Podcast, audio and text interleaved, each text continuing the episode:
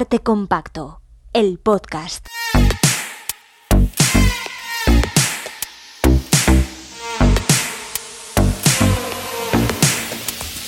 Con Juan Rasanz y Bernardo Pajares.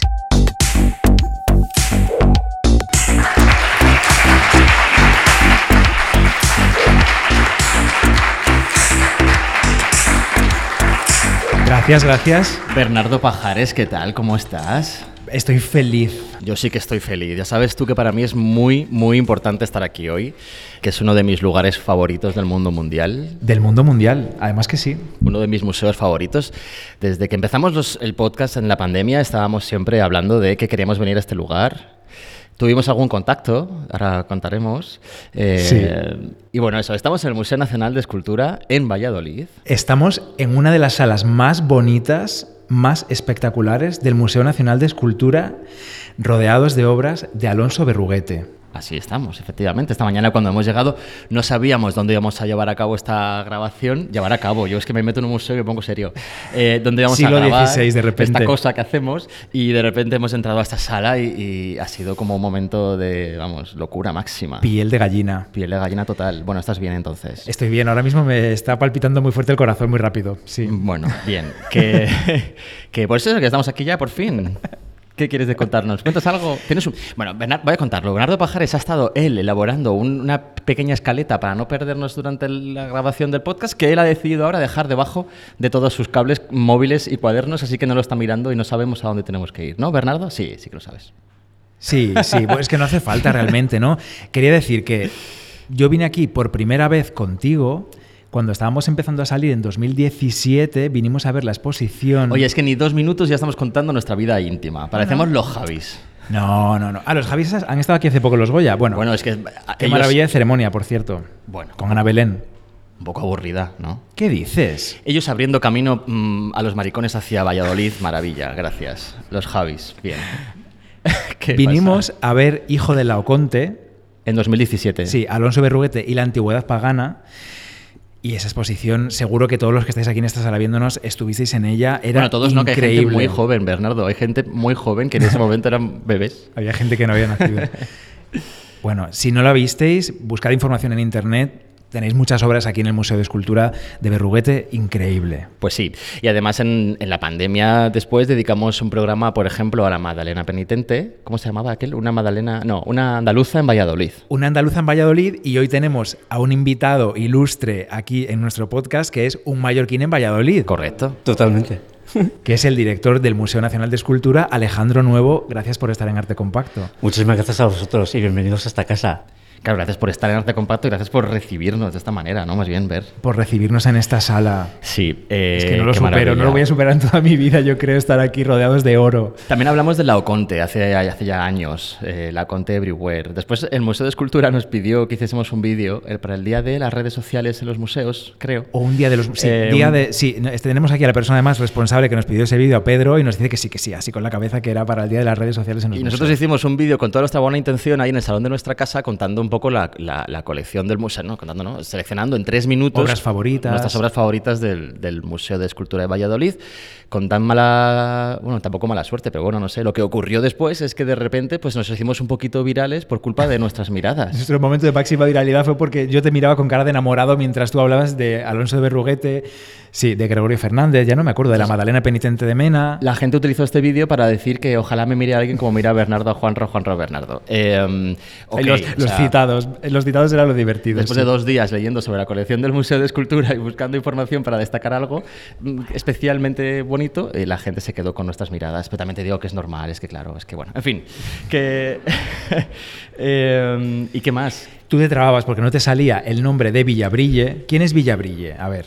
Es verdad. Tú decías Brilli Brilli, no me acuerdo qué decías. Vi- Villabrille. Yo me equivocaba en ese vídeo y, y entonces, poco tiempo después, eh, la Fundación de Amigos del Museo Nacional de Escultura nos envió a nuestra casa un, Un taco. un taco de postales preciosas, eh, antiguas del museo, y la primera llevaba este posit que decía, para que no se vuelva a olvidar el nombre Juanra, es Juan Alonso Villabrille y Ron. Un abrazo. Un abrazo. Eh, muy majos. Un aplauso, un aplauso para la Fundación de Amigos del Museo de Escultura, por favor. ¿Quién es, quién es Villabrille, Alejandro? Bueno, es uno de los. de- aunque apenas se te identifica mucho obra suya, pero es de las grandes figuras eh, de los escultores del siglo XVIII, ¿no? Y esa cabeza de San Pablo ya es una obra de por sí maestra. Que además hemos recuperado, eh, se muestra en la sala 20 de este museo, pues en diálogo con otras piezas del siglo XVIII español y también alguna obra también de algún film y demás, alguna obra procedente de Italia. Y en este caso, eh, bueno, hemos querido destacar eh, actualmente la exposición permanente cómo está expuesto este- esta, cabeza de San Pablo en origen en el Colegio Santa Cruz, que fue nuestra primera sede del Museo Nacional de Escultura, que estaba sobre una mesa de estípites. Así lo mostramos en la exposición Eras una vez, que inauguramos el, pasado, el año pasado, en el mes de marzo, y clausuramos en septiembre. Y eh, las imágenes y demás que documentan cómo estaba esa pieza en el Colegio de Santa Cruz muestran cómo estaba la cabeza en el centro de una sala sobre esa mesa de estípites, ¿no? Con lo cual hemos recuperado la mesa para exhibirla en la sala 20. Creo que le acabáis de dar a Villabrille un premio, aprovechando los Goya, le habéis dado un premio eh, a los mejores efectos especiales o algo así. Porque claro, hablamos de una cabeza, pero es que, o sea, es que son cabezas realmente... Son gores. Gores. Y eso que el siglo XVIII es más, amable, es más amable que el XVII, ¿eh? hay que decirlo Más también. amable. Sí, sí, en Ya. ese Sí, sentido. es verdad, es Pero verdad. bueno, hay que decir que sí, que la cabeza pues, puede ser un poco gore.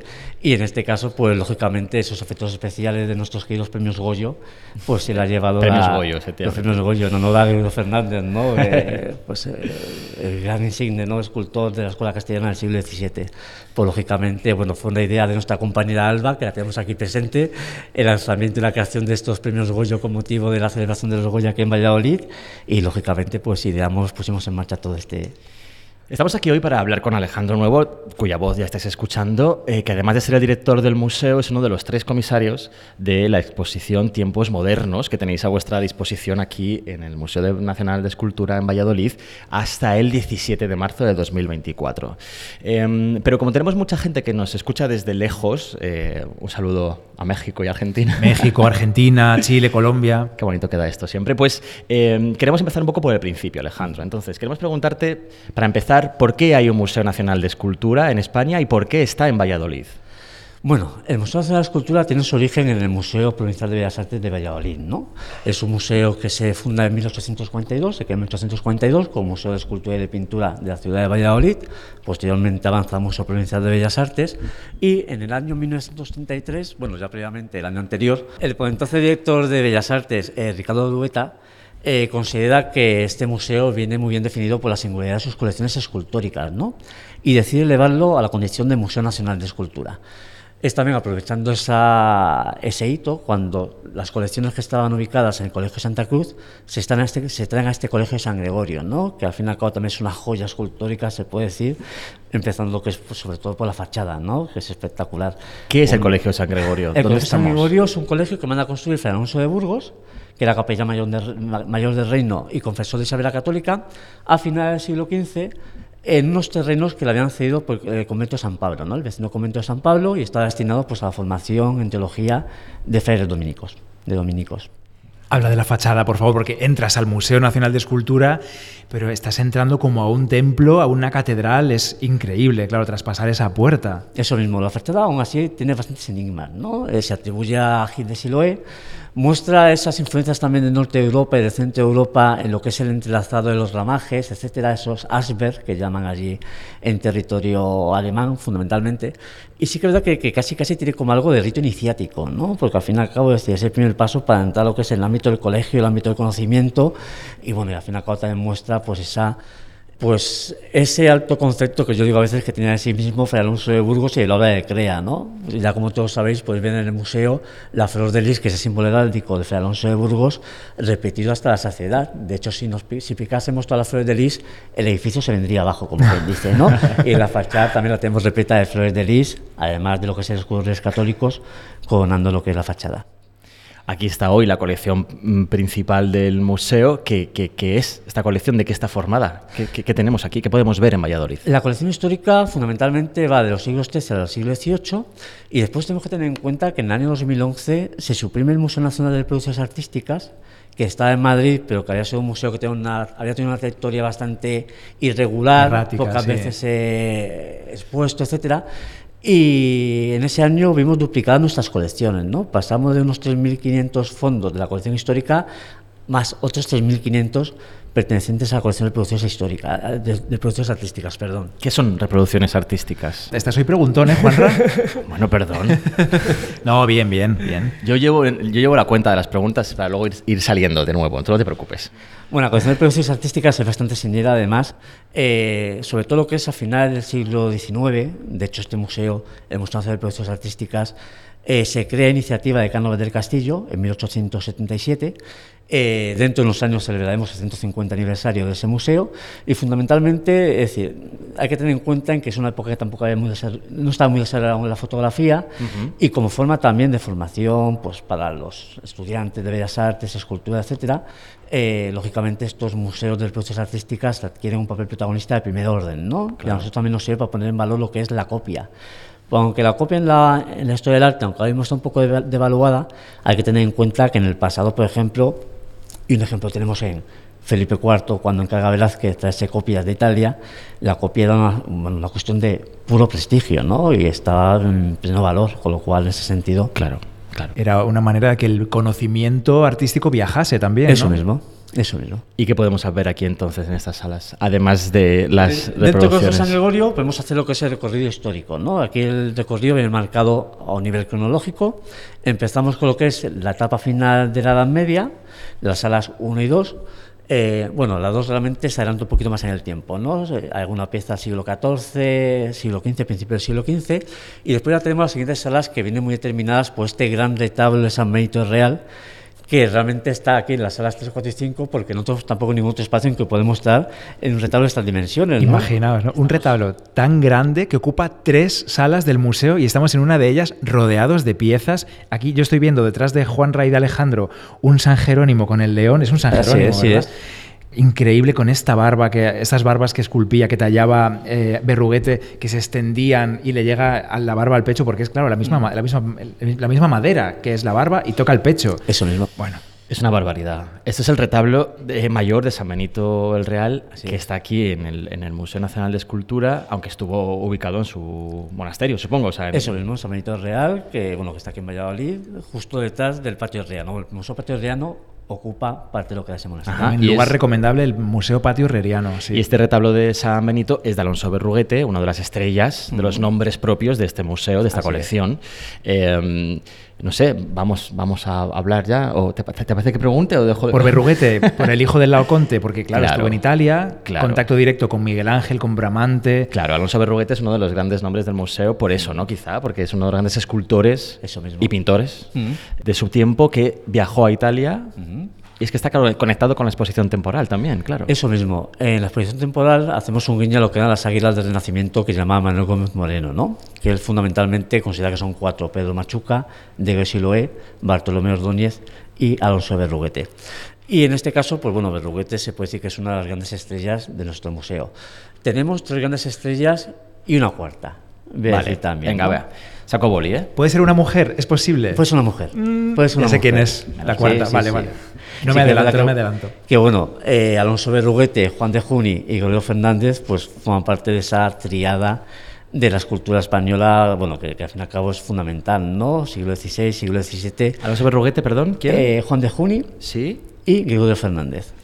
¿Y quién es Juan de Juni? Juan de Juni es un escultor, lo dije en francés.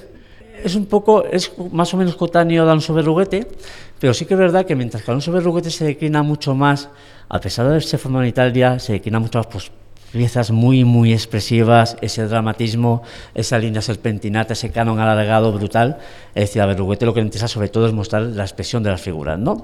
Y lo ha comentado muy bien Bernardo con el San Jerónimo que tenemos aquí detrás, que tiene como esa, esa barba, ¿no? Que se está clavando en el pecho de una forma dramática que también se da en el sacrificio de Isaac. Sí, como si hiciera una espiral el pelo, ¿no? Como un. Eso, la serpentinata, la línea serpentinata, ¿no? Como Espera. Tubo de pasta de dientes, colgates. Un poco, sí, es verdad.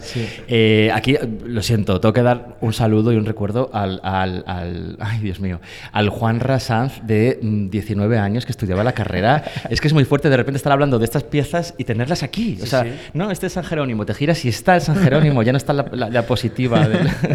Clac, clac, Oye, no, clac. y, y Socorro Salvador, que era mi profesora de escultura de la edad Ay, creí que decía socorro, que alguien me salve. Se llama- ella se llama Socorro Salvador, que la vamos a hacer. Y fue mi profesora de la universidad y, y me encantó. Me metió en el cuerpo todo el amor que le tengo a la escultura de la Edad moderna. ¿Y eran Perdón. diapositivas así como ya enro- enrojecidas, con ese color? Al principio sí, iba- lo que pasa es que luego me dio ya en quinto de carrera y ahí ya teníamos ordenador y todo. Yo soy joven, ¿sabes? Había internet. Vale. Joven, pero no mucho. bueno, no, ya no tanto. Jóvenes hay aquí, que hay gente muy joven viéndonos hoy aquí en el Museo Nacional de Escultura.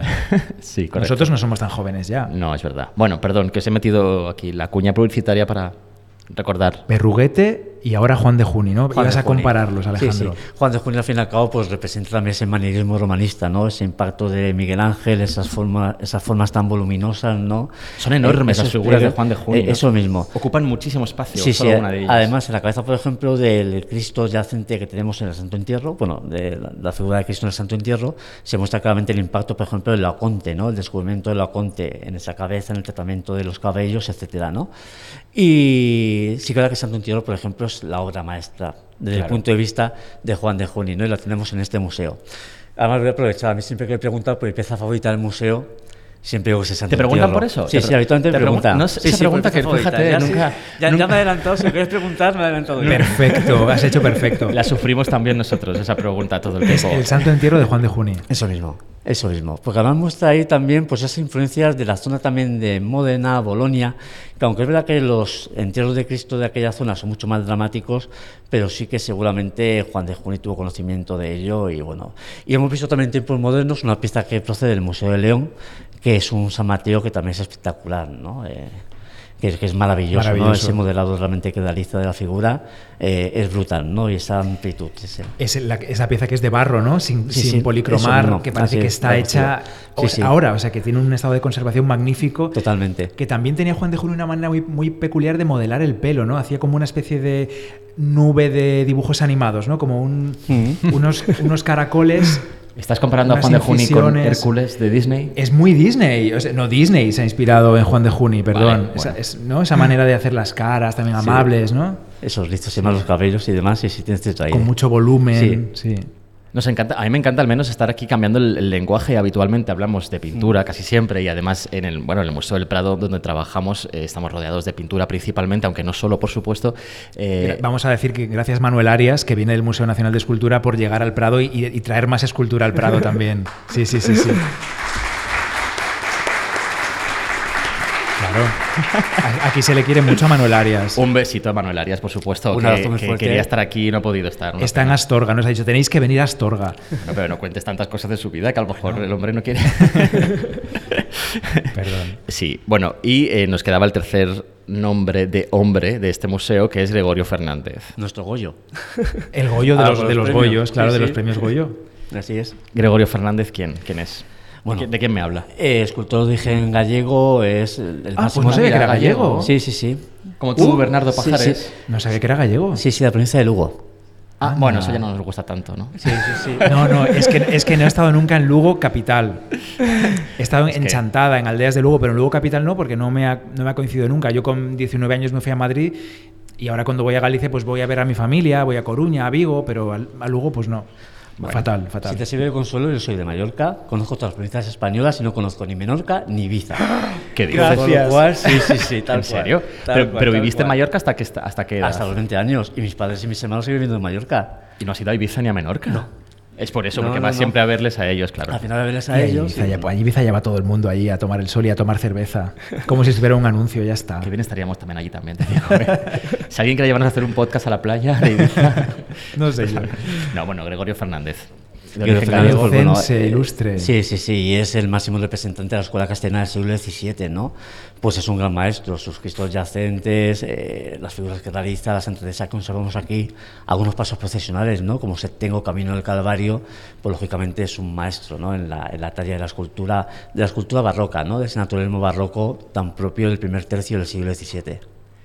Se me acumulan las preguntas. Es que según dice cada palabra que dice, quiero preguntar por ello, Bernardo. No Yo, yo quiero preguntarle si se sabe cómo es posible que un gallego de Lugo sea uno de los máximos exponentes de la escuela castellana. Bueno, pues que se vendría a Castilla, supongo, Y- claro. Y, adopta el lenguaje castellano, se vuelve recio, ¿no? Eso Como sois mismo. aquí en Valladolid y ya está. Uy, lo que acabas de decir. Bueno, Todo el mundo. Súper amable todo Sí, el mundo en sí. Valladolid. Mira, se están colocando, se han colocado. Ha habido, ha habido, ha habido levantamientos de culo así Sí. en las sillas. Bueno, tenemos aquí a nuestra amiga Luisa también. Joder, la, la gente de Valladolid es muy entrañable, son muy majos y son recios. ¿Qué pasa? Los gallegos también tenemos lo nuestro, cada uno tiene lo suyo. Sí, muy baja la gente en Valladolid. Ah, pues mira, igual es eso, el gallego, el, ¿no? no sé, gallego, bueno, da igual. Que Gregorio Fernández, sí. Y Cristo. ¿Qué? Ah, no sé, estaba hablando Alejandro. vale, Alejandro. Bueno, la pregunta es Gregorio Fernández, ¿no? Gregorio, sí. No, no, no. Ah, sí, sí, sí. Vuestro Goyo. y la cuarta, la cuarta persona. La cuarta figura, Luisa Roldán, que sí que verdad que disponemos en el Museo de la Cabalgata, de los Reyes Magos y demás, que ella realiza, que estamos ya finalizando lo que es su restauración, Ajá. y bueno, tenemos algunas piezas de ellas insignes, ¿no? Y sí que es verdad que nosotros consideramos que, bueno, que es la gran escultora por excelencia. Claro. Eh, el interés de este museo realmente por revitalizar y poner en valor su obra viene de muchos años atrás, y en esa línea estamos, ¿no? Y Luisa estamos Roldán, que se conoce como la Roldana. Eso mismo. que había nacido en Sevilla. Estos datos los tengo yo en mi cabeza. Que había nacido en Sevilla en 1652 y moriría en Madrid en 1706. Es que Estamos ya. eh, sí. Una enciclopedia, soy andante. Que quien dice que es el mejor escultor del barroco que es ella. Sí, bueno, es escultura de cámara además tanto de Carlos II como de Felipe V, ¿no? Es decir, sirve a dos monarcas de dos dinastías diferentes. Además, ¿no? Eh, que es curioso, ¿no? Porque al fin y al cabo lo que es la, la monarquía borbónica, Felipe V viene con, bueno, con, con unos aires determinados y sin embargo da continuidad, ¿no? A esta labor de Luisa Roldán como escultora de cámara. Tenéis la cabalgata de los Reyes Magos, que son 19 piezas. Mm.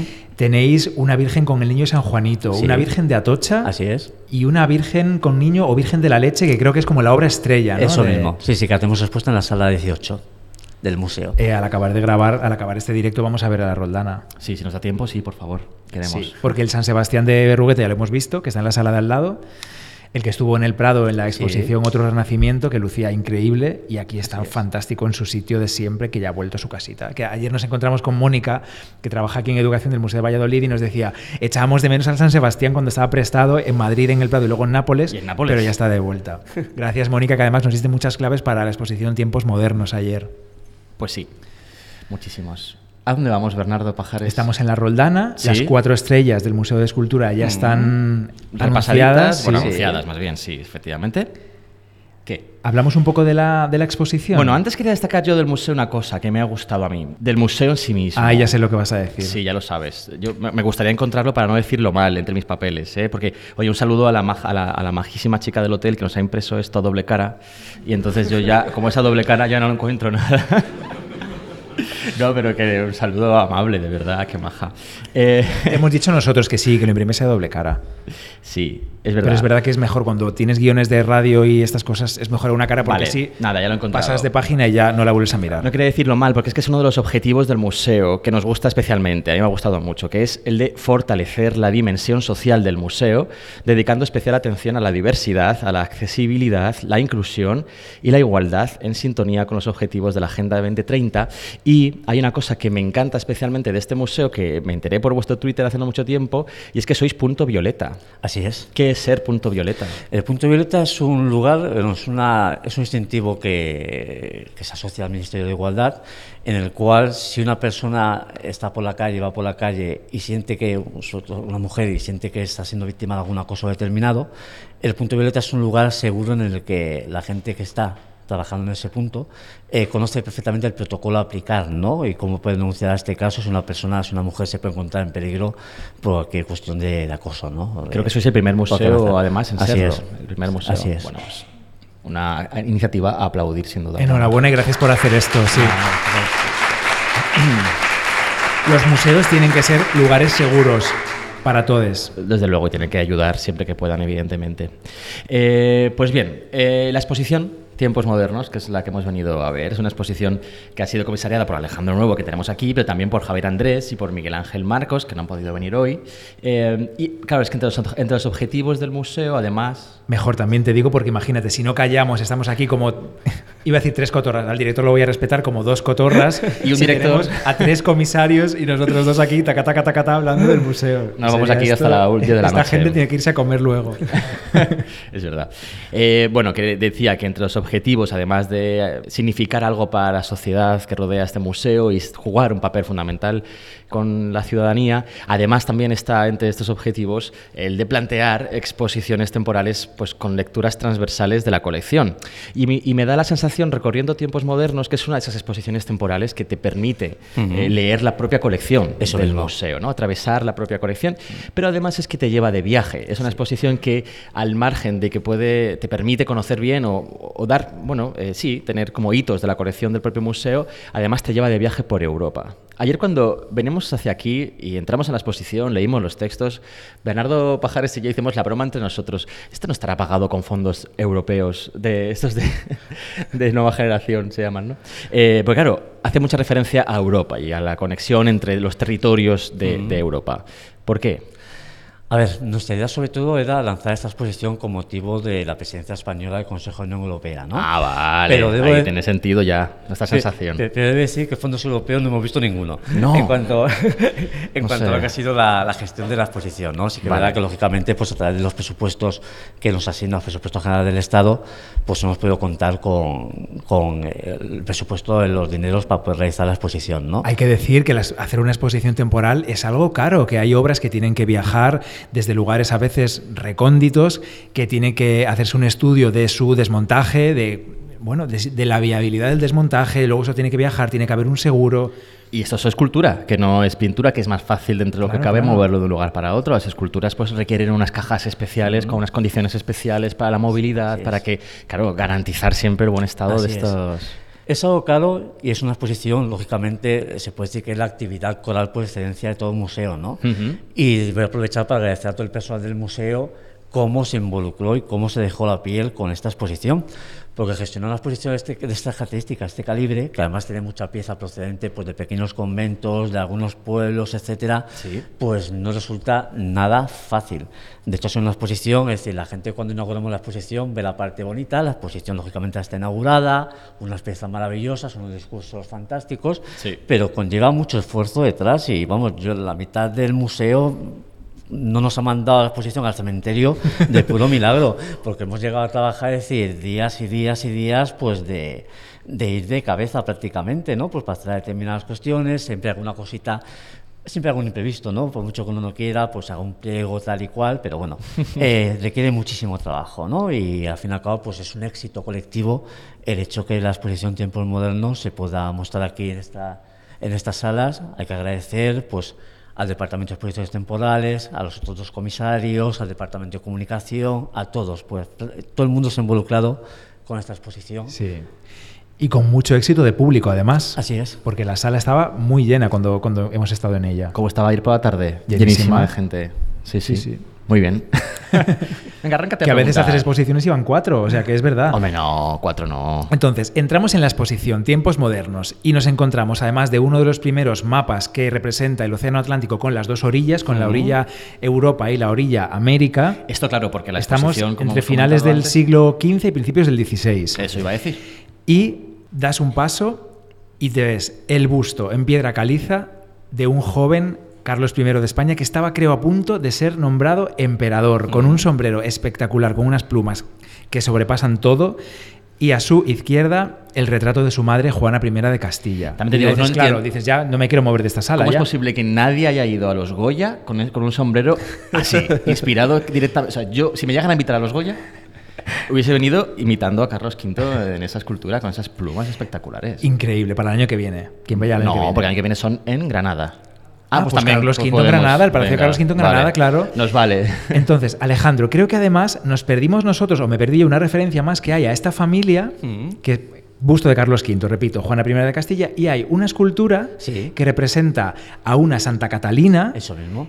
De que yo la vi, de, de Bigarni, Sí. que yo vi a Santa Catalina, pero es que esconde algo, ¿no? Mm. ¿Quién, es, ¿Quién se cree que puede ser esta Se Santa dice que representa a Isabel de Castilla, Isabel la Católica, ¿no? Con lo cual tenemos en más salas, se puede decir, pues al nieto, a la madre y a la abuela. Claro, esa cara redondita es la, es la cara, claro, de los retratos Los de Isabel la Católica. rubios, etcétera, sí. Pobre Juana. Se dice, ¿eh? Se por dice. cierto. Pobre Juana primera. Pobre Juana, claro, ¿no? encerrada, encerradísima por, por su padre y luego su hijo, claro, Carlos V. Así es. En Tordesillas, tiene a su hija Catalina. Mm, la tiene que dejar de ver, bueno, en fin, un drama de vida. Otro día hablamos de si quieres más de Juana I de Vale. Castilla. Y este inicio de la exposición nos lleva después a recorrer una serie de salas Mm. que nos muestran pues las diferentes influencias, básicamente, eh, a través de diferentes eh, vehículos ¿no? de llegada de esas influencias a la península ibérica. Mm. Cuéntanos. Fundamentalmente, pues ven las influencias de la zona de Flandes en norte de Europa. Entendemos Flandes como una región amplia, ¿no? No lo que sería la zona flamenca actual, sino también todo lo que es, pues bueno, toda esa parte actual, eh, Holanda, eh, Bélgica, Bélgica, claro. parte de Alemania, etcétera, ¿no? En un sentido amplio. Y después la otra parte, la península itálica, ¿no? Y vemos cómo se van entremezclando los reinos hispánicos las influencias de un territorio y de otro. Y también aquí se destacan lo que es la diferente... eh, iba a decir vocación, o lo que es la diferente orientación de cada una de las coronas españolas, ¿no? de las coronas hispanas. Por una parte, la corona de Castilla, que tradicionalmente se ha vinculado mucho más a los mercados del norte, a la zona de Flandes, a la industria pañera, etcétera. Y después también la, pues una corona de Aragón mucho más volcada al ámbito mediterráneo, ¿no? al fin y al cabo.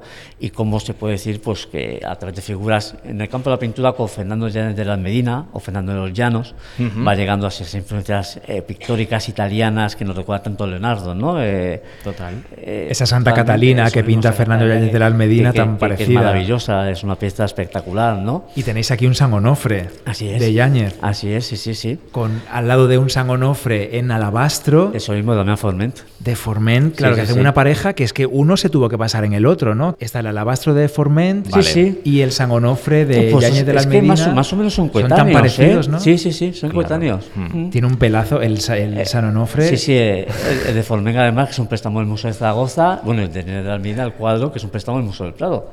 Anda, un besito para el Museo del Prado. San Onofre tiene pinta de oler un poco mal, Bernardo. Bueno, es que era, claro, el San, San Onofre el pelazo, pelazo no, tiene como pelo... larguísimo, larguísimo y esa barba y...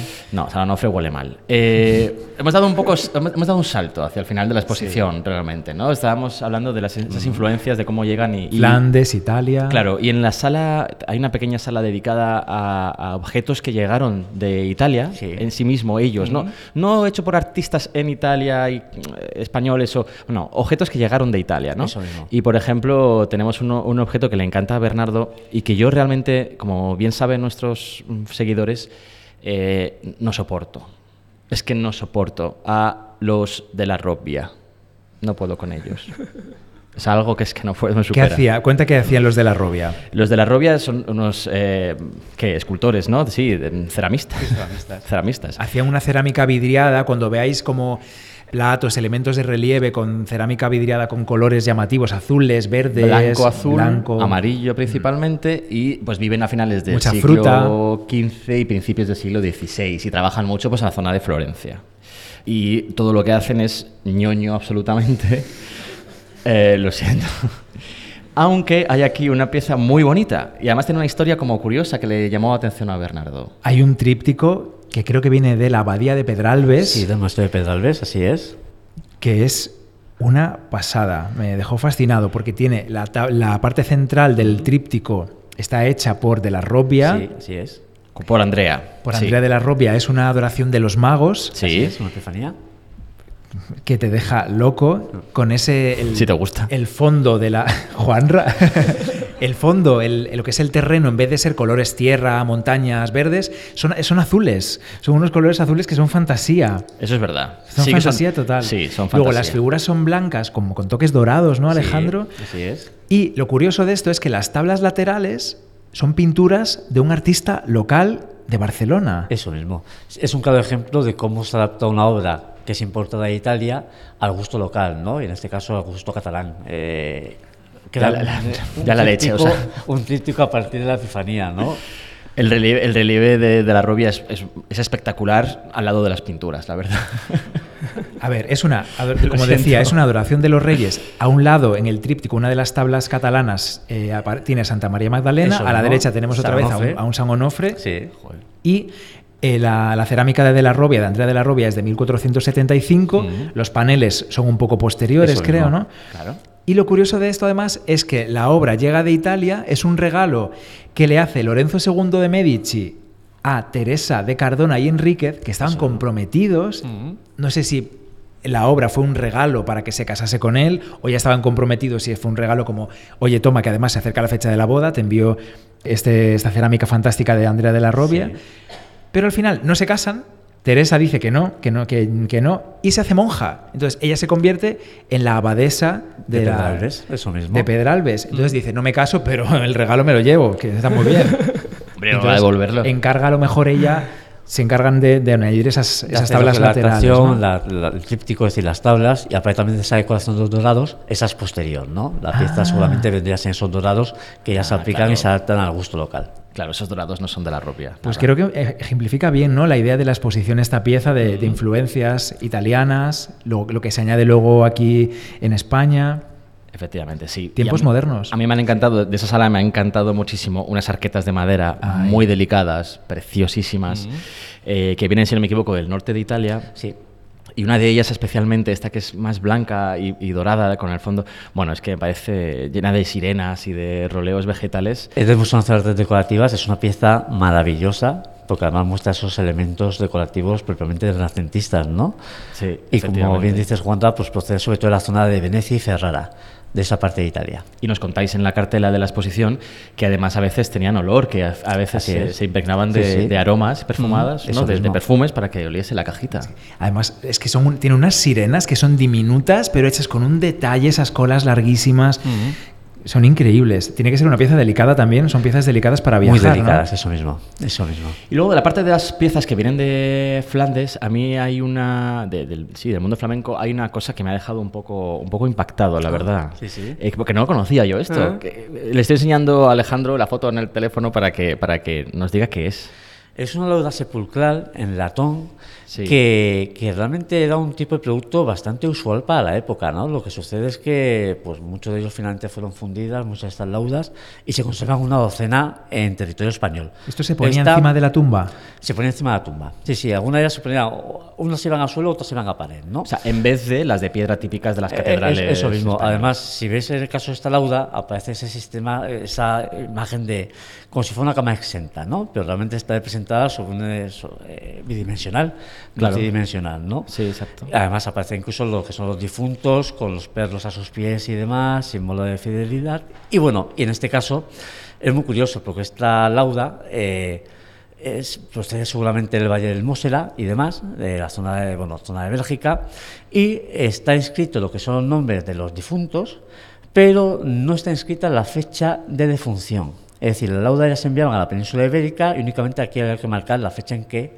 morían cada uno de los del O sea, que lo, ¿no? encargaban, claro, lo encargaban en vida Eso mismo. para cuando se Eh, muriese. eh, eso mismo. En este lo caso, mandaban sin fecha, claro. Nunca se llegó a poner la fecha.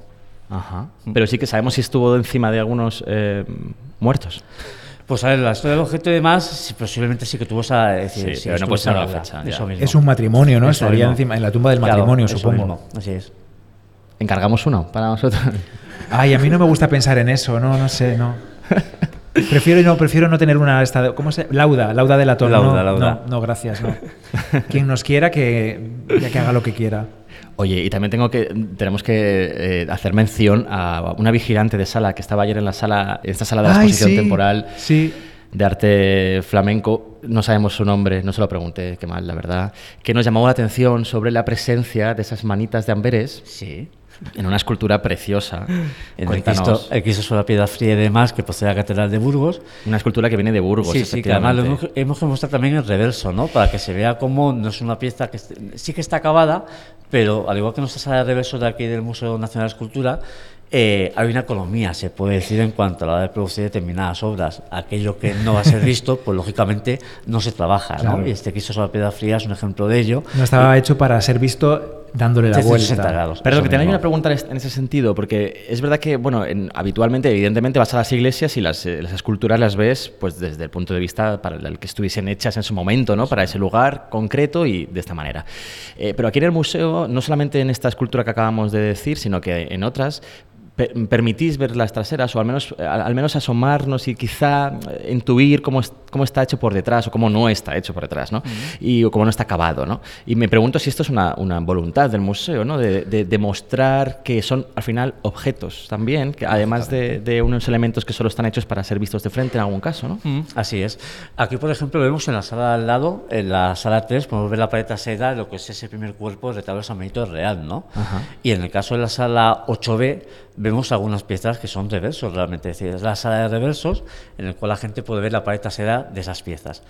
Y está hecho para que la gente vea la parte trasera de las piezas. Lo digo por lo siguiente, quien suba a esa sala podrá fijarse y verá que hay como una cinta puesta en el suelo, porque había cierta tendencia en que la gente quería ver la cara Ah. de las figuras que no están dando la espalda. Y realmente a nosotros lo que nos interesa es que vean la espalda, ¿no? Que ahí en concreto eh, eh, vean el eh, reverso de la espalda, claro. Eso mismo. Que es lo que pasa en el Cristo sobre la piedra fría de la exposición Tiempos Modernos, que decíamos, claro, que esa, esa, talla no está hecha para verla por detrás, pero en esta exposición sí se puede. Hemos querido mostrarla. Y es impactante, claro, porque además ves ese, ese Cristo magullado, ¿no? Das la vuelta y, ves, las costillas. Tú vas siguiendo las costillas del Cristo y de repente por atrás es que ya no hay costillas, es que está abierto. Mm, y ves la madera por dentro. Así es. No, no, es una pieza espectacular, desde luego. Pone los pelos de punta y nos decía ayer eso, una vigilante que estaba en la sala nos mostró el punto exacto donde estaban las manos de Amberes, unas manos chiquititas, chiquititas. Mm. ¿Qué, es esto de las manos de Amberes, Alejandro? Bueno, es como una especie como de seña, ¿no? Como, como si fuera casi casi como una marca de platería. Incluso Mónica lo podrá contar incluso mucho mejor que yo. Pero sí que es verdad que, bueno, que, hay como una especie de, de, seña, ¿no? El autor quiso poner ahí las manos y, bueno, muestra la, la procedencia de la obra. Claro, que se había hecho allí en Amberes.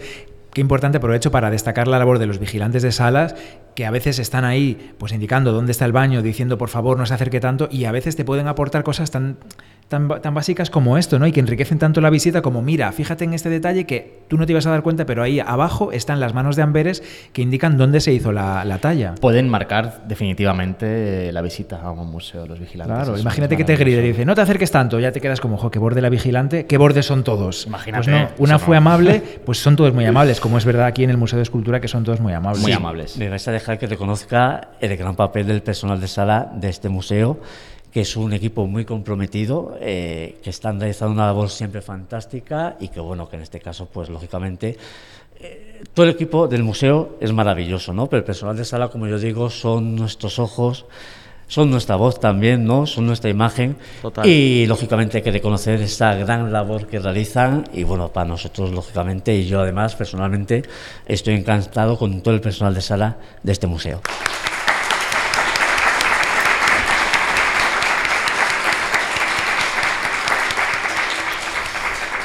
Hemos hablado de un, par de piezas, de una que venía de Italia, de otra que venía de Flandes y ahora eh, la exposición continúa por unas, un par de salas que hablan más bien de artistas que se mueven, ¿no? de artistas que van y vuelven o de artistas que incluso también que vienen.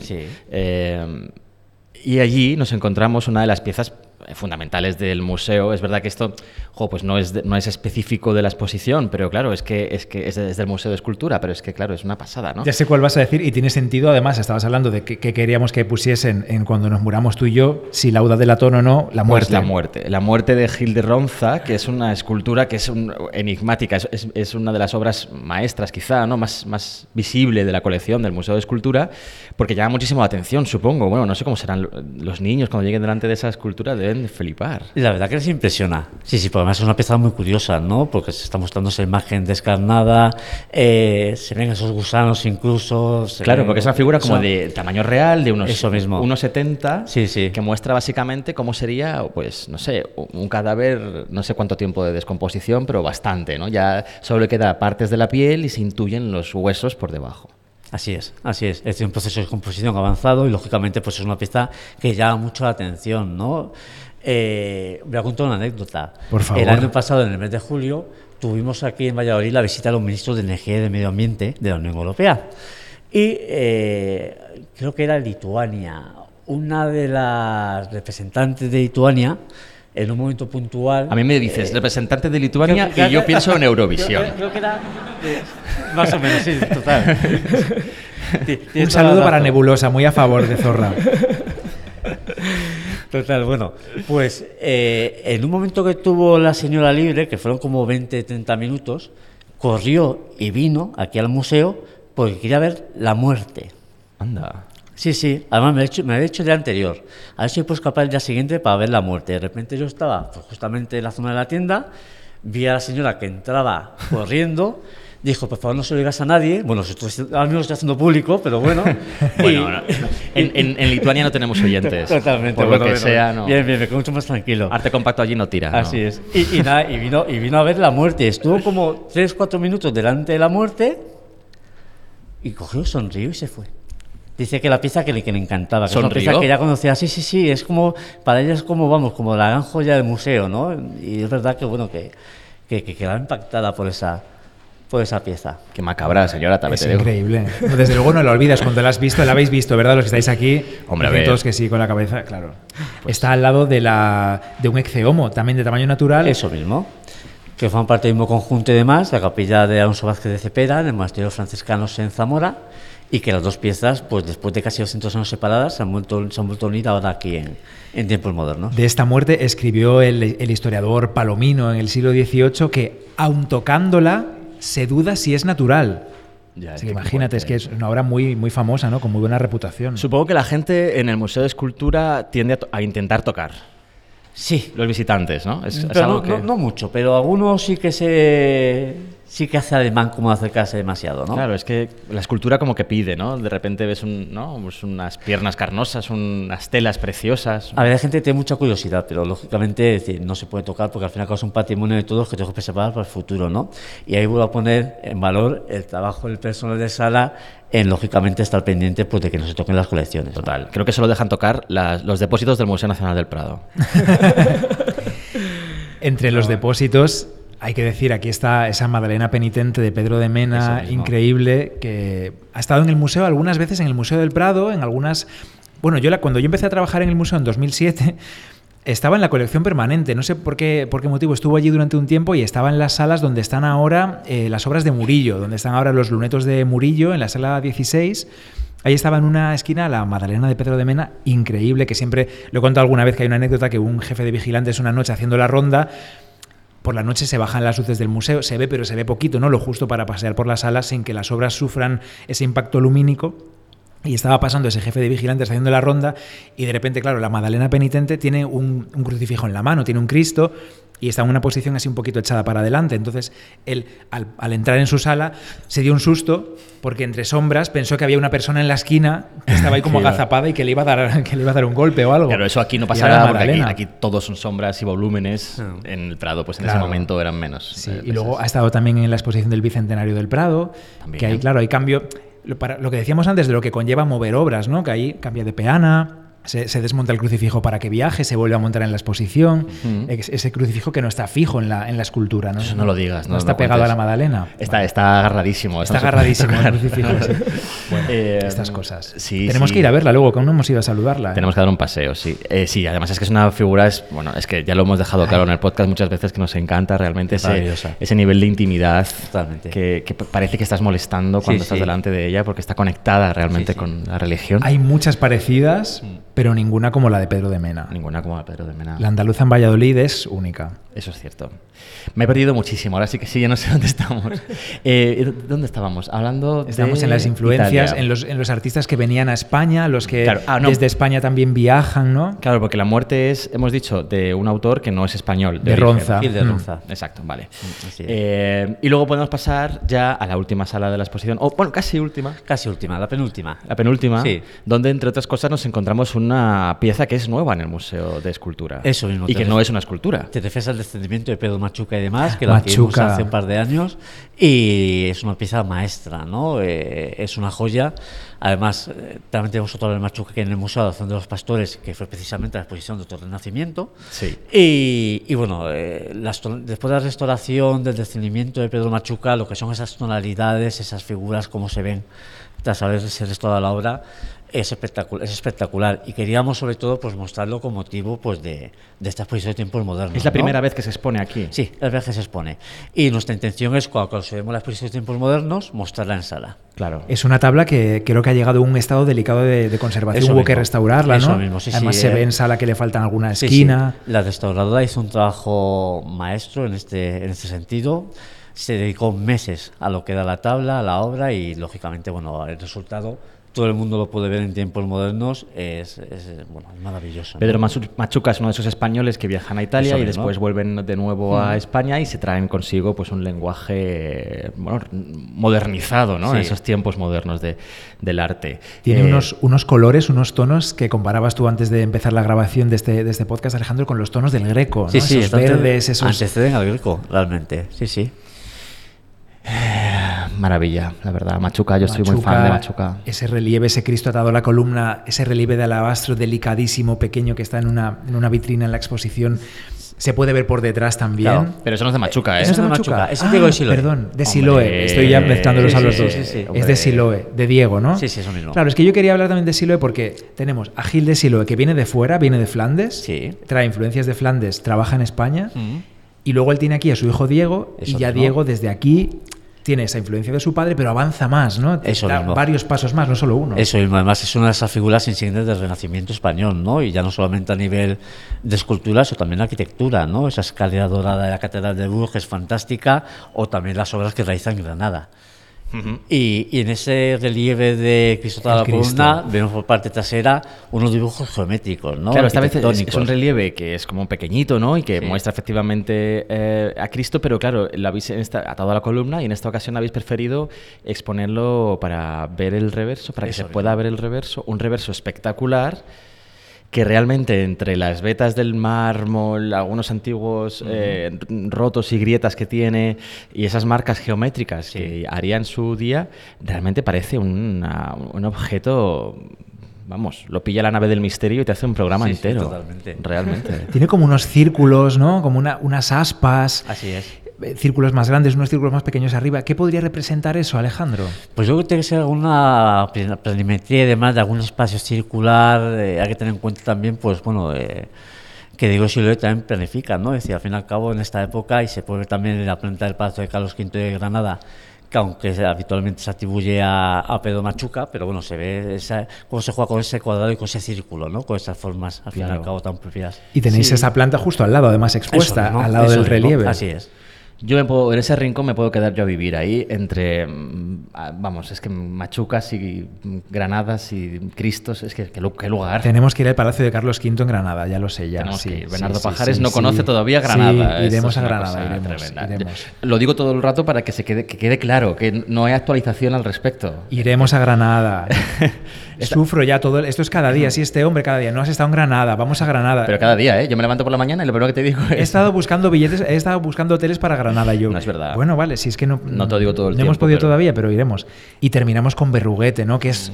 No sé si la gran estrella, Claro. pero hoy que estamos en esta sala de Berruguete, que por favor, para entrar aquí hemos pasado por detrás de un retablo de Berruguete, que ha sido como entrar en una, puer- Bueno, es por que una está- puerta secreta. Que Podemos decir que estás esto. metido dentro de un retablo de Berruguete ahora mismo. Te está, te está rodeando. Sí, sí.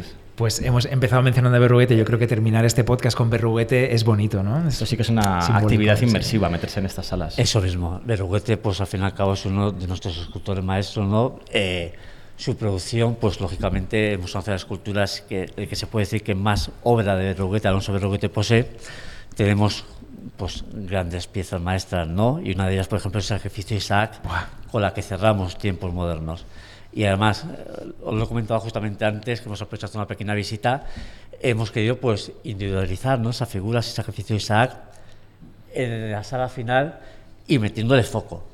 Sí, sí, Como tú si llegas- fuese sí, una- es decir, un actor de Hollywood Total, eh, totalmente es una a- estrella. al oeste, una estrella, tal cual. Y es Foco maravilloso. dirigido hacia, para destacar sobre todo esta pieza, ¿no? Y aunque no es una pieza que se pueda ver estrictamente en 360 grados, pero sí que hemos, hemos aprovechado también para que la gente pueda ver el reverso de la misma, ¿no? Que no está Efectivamente. trabajado como la parte, como parte anterior. Efectivamente, es, es una locura acabar la exposición en esa pequeña sala cuadrada con, el, con la figura en el centro de la sala, es una, una pasada. Y luego además te llama a que vengas a este edificio Eso y mismo. sigas la visita por la colección permanente. Hemos hablado poco de este retablo de San Benito en el que estamos, ¿no? O- hemos hablado poco, o es que no me acuerdo. No, no hemos hablado del retablo. Vamos, sí, creo vamos que a ya que pedir a estamos Alejandro aquí, que para terminar, retablo, yo creo ¿no? que ya que estamos metidos aquí dentro de este retablo, pues que nos cuente Alejandro algo más sobre este retablo, porque realmente es que es, o sea, es que es un lugar en el que estamos maravilloso. Un saludo a Gonza Gallego, que es nuestro fotógrafo habitual, que no ha podido venir con nosotros y que Sí. estaría haciendo ahora mismo unas fotos aquí. Pero tenía compromisos en Madrid. Tenemos de todas maneras a Óscar Fernández de Comunicación del Museo que está por aquí hoy y sé que está pendiente de hacer fotos y que luego publicaremos en Instagram. Gracias, Óscar. Claro, claro, obviamente. Maravilla. Eh, Todo el mundo. Berruguete. Sí. Eh, es que, ¿qué, decir de Berruguete? Concluimos, si queréis, con este retablo de San Benito Venga, real, ¿no? por que favor. justamente aquí Por en favor. estas salas, que lo tenemos repartido entre las salas 3, 4 y 5 del museo. Y que, bueno, se muestra pues prácticamente todo lo que se conserva del retablo, salvo, perdón, que no me acerco nunca al No micrófono. te preocupes, ya. todo bien, todo bien. Eh, salvo lo que es la venera, ¿no? Lo que es la concha, que está en los almacenes y que, bueno, que estamos planteando incluso en un futuro poder mostrarla, ¿no? Ah, claro, yo decía, yo la recuerdo. estado pero, expuesta, eh, sí. en la, en la sí, sí, eso exposición mismo. de los hijos de Eso mismo, el la hijo de la Oconte, Conte, preci- así el es, hijo ahí de la está Oconte, expuesta. precisamente ahí la Sí, sí. teníamos. Yo creo que subimos a Instagram alguna foto de la Venera, sí. Sí, sí, sí, no, no, es espectacular y es lo que nos falta por mostrar, ¿no? Sí que es verdad que el espacio aquí es un poco limitado. La idea sería, claro, los oyentes si no nos ven ahora mismo, pues no lo van a entender exactamente. Que los oyentes que Pero- corran a las redes sociales. eh, Y que, y que vengan al Museo Nacional de. Escultura también. Bueno, por supuesto, por pero si estás en. México y no puedes Claro, venir, pues puedes correr a nuestras redes sociales. Hay mucha gente que se pone estos podcasts durante la visita al lugar, así que habrá gente que esté escuchando esto ahora mismo, estas voces nuestras, durante una visita, quién sabe cuándo, en 2025 En esta 26, misma en sala. esta misma sala. Cuidado. Así que saludos. sí. Meta, meta podcast. Sí. Esto. Entonces, Alejandro, habla también pensando en esa gente que quizá esté en esta misma sala escuchándote. Claro, pues aquí en la sala 3, que es la primera sala por la que se entra, pues encontrar lo que es el cuerpo principal del retablo, ¿no? Eh, además con una pequeña maqueta en la cual se muestra la reconstrucción realmente posible del retablo según las últimas investigaciones que se realizaron. Eh, el primer cuerpo se muestra en esa sala 3 y en la sala 4 estamos mostrando el segundo cuerpo y el ático. Nos faltaría por mostrar la venera. Ahora mismo la- la- lo que tendríamos que hacer, lo que pasa lógicamente es un movimiento de piezas muy delicado, costoso y demás, sería que esta parte que tenemos detrás, que es el segundo cuerpo, se mostrase justamente allí delante. De tal forma que terminando y culminando esta sala, se mostrará la venera con el calvario encima. Claro. Y después en la sala 5 se muestra lo que es el banco, la predela y demás, y la figura de los profetas, apóstoles, y también ese sacrificio de Isaac, que es maravilloso. ¿no? Claro, porque Berruguete es un artista que estuvo en Italia precisamente en esas fechas que habla la exposición, de las que habla la exposición, en torno a 1507, 10, ¿no? Y que a su vuelta a España es cuando precisamente le encargan este retablo. Sí, a claro que es un retablo años. que tiene un gusto italiano. Totalmente. Se tremendo. nota en el retablo y demás, pero sí que muestra ya ese dinamismo, ese expresionismo de las figuras que ya se van alejando de, ese, de esa simetría, de esas proporciones renacentistas, ¿no? Claro, eso que hablábamos embargo, antes de retorcimientos y Sí, de. eso mismo. Sin embargo, en la exposición, en tiempos modernos, mostramos una obra que es prácticamente de Berruguete recién llegado a la exposición, recién llegado a la exposición no, a la península ibérica, eh, que es el- un fragmento del sepulcro de Cardenal Selvagio, ¿no? que se conserva, bueno, en Zaragoza, está en el Museo de Zaragoza, y nos prestaron la pieza y lo mostramos en la sala 1 de tiempos modernos. La gente que repara en ello porque suelen pasar desapercibida y no se dan cuenta que es una obra de Berruguete. Qué maravilla. Bernardo Pajares, ¿qué hacemos? Nos tenemos que ir a ver, por favor, el Magdalena y el Cristo. Sí, sí, sí, hay que ir. Hay que ir. Iba a decir algo, pero es que estoy tan sobrepasado. Yo creo que la gente que está aquí delante viéndonos está diciendo, pero este qué hace? Es que estoy girando todo el rato la cabeza porque no puedo dejar de mirar a estas piezas increíbles. Estoy- de verdad, estoy- creo que nunca me ha pasado esto. Estoy que no me salen las palabras, te lo prometo. Me vienen las ideas y se me va porque estas figuras, Alejandro Nuevo, Las sibilas. son las sibilas son de mis figuras favoritas de este Sí, museo. Son una maravilla. Esto Eh, era el, el- el ático, ¿no? Del, Eh, Eso mismo. Yo prefiero los soldados de arriba, la De las calles laterales. Y en este caso, además, fueron la imagen de, del catálogo Tesoros del Museo Nacional de Escultura que estuvo en Zaragoza en aquella época en la que estaba remodelándose el Colegio San Gregorio, ¿no? Y la imagen de la portada del catálogo son esas sibilas. Estas dos sibilas, que están las dos apoyadas, pensativas, Sí. mirando las dos como, quién sabe, no se están mirando entre ellas, están mirando las dos más hacia arriba, quién sabe, a sus cosas, ¿no? Mm. Y los soldados que están arriba, efectivamente. A sus cosas, a sus cosas. Bueno, ahora. es- sí, a sus cosas. Mirarán al cielo, ¿no? Adiós. Están inspirándose. bueno, vale. Claro. Y A los soldados que están arriba sobre el ático ya, increíbles también con sus cascos dorados. Miguel Ángel. Es el conjunto, ¿no? El Miguel conjunto. Ángel Everywhere también. Sí. Bueno, Alejandro Nuevo, muchísimas gracias A vosotros. por recibirnos a Arte Compacto en el Museo Nacional de Escultura aquí en Valladolid. Ha sido un gusto tremendo.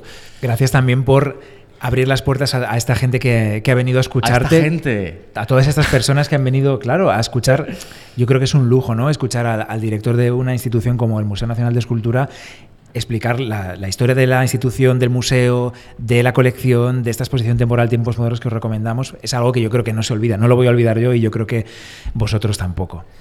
Muchísimas gracias. Gracias. Muchas gracias. Gracias.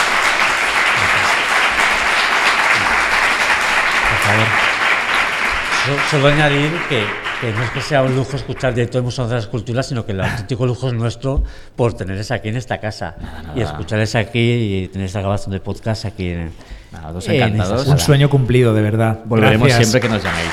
Gracias. Gracias. Arte Compacto, el mejor podcast del mundo mundial. Y si no, ven aquí y dime lo contrario.